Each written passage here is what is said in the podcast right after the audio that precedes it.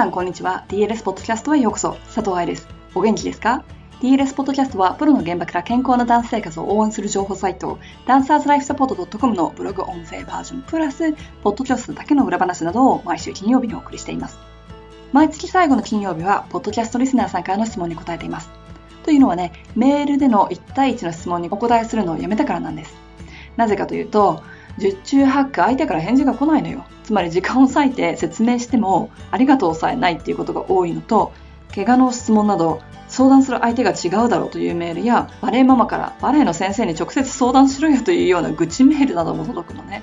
残念ながら DS をやっている5年以上の中でメール相談にあまりポジティブな経験が私にはありません。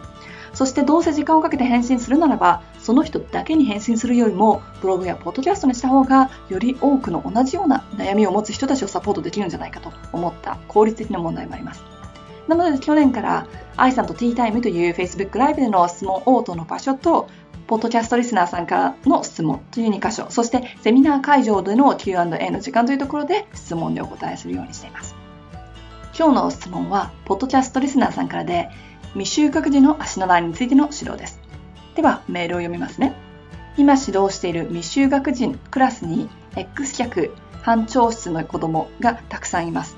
6番ポジションで膝が内側にぶつかって足を揃えることができない、あるいは膝を十分に伸ばすことができません。小さな子供たちには複雑なコントロールを言っても理解できるわけないし、でも子供たちが膝がぶつかって伸ばせないと困った顔を見せるし、どんな風に指導するのか良いでしょうかということでした。この質問は先生からでしたが、同じような悩みを持つバレエママもいるかもしれないので、ここでお答えしていきましょう。まずは解剖学的な部分ね。ブログに何度か出てきてますし、スタンスブックにも書いてあるし、教師講座や卵の日でもお話していますが、生まれたての赤ちゃんは横脚です。そこから X を繰り返して足は成長していきます。なのでね、この年齢の子たちで6番ポジションができなくても問題ないんです。それが成長の過程だもん。ちなみに同じように幼児の骨盤は最初はダックですし、足先の骨は軟骨で、大腿骨が股関節にはまる丸い部分は子供には存在しません。子供の体と大人の体は違うのです。だからね、レッスンの内容もストレッチもトレーニングも指導中の言葉もその年齢に合わせていかないと怪我します。成長を妨げます。そして変形にもつながります。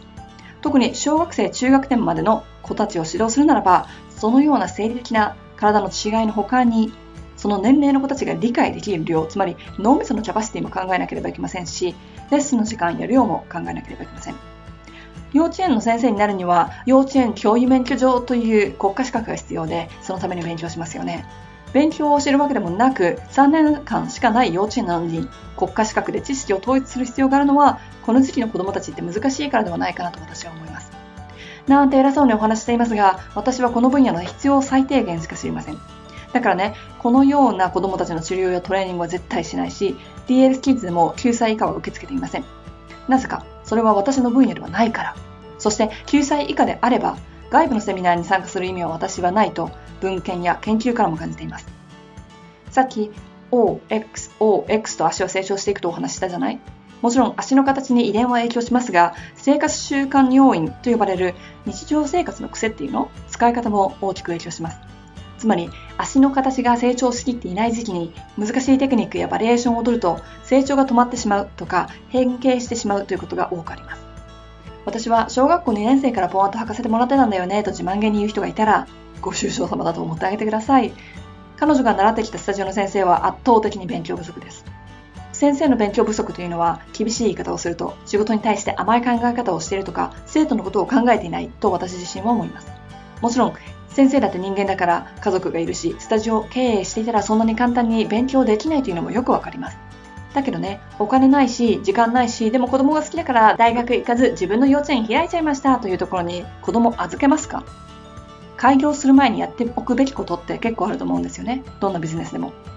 バレエスタジオ運営というのもビジネスでお金をもらっているのだから、それなりに経営の勉強やビジネスモデル、そして提供しているサービスについて知っておかないと衛生管理について知らないお弁当屋さんでお弁当買いたくないでしょ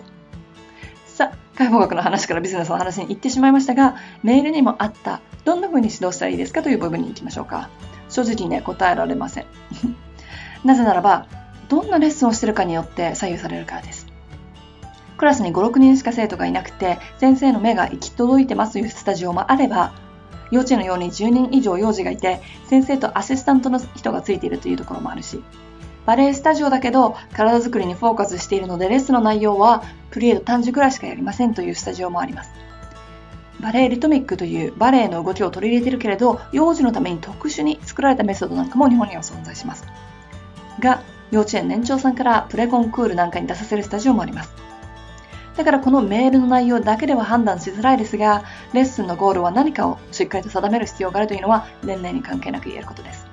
それと、どうしてもアドバイスだとなれば、指導するときに着目すべき部分は、膝、つま先などの体の一部ではなく、彼らの胴体、体全体、体の方向、ジャンプ力や運動能力などの方がいいと思います。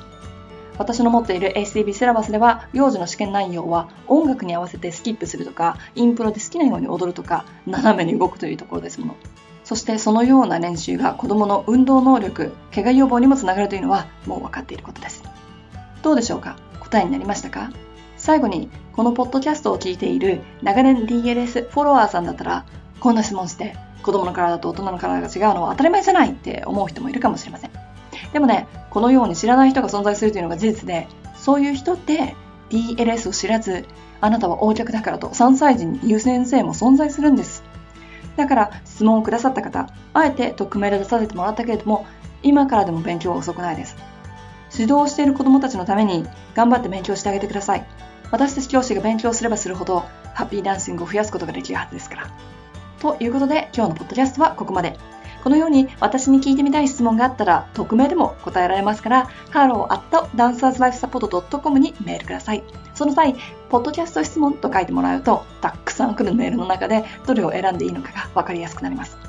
ではまた来週のポッドキャストでお会いしましょう。ハッピーダンシング、佐藤愛でした。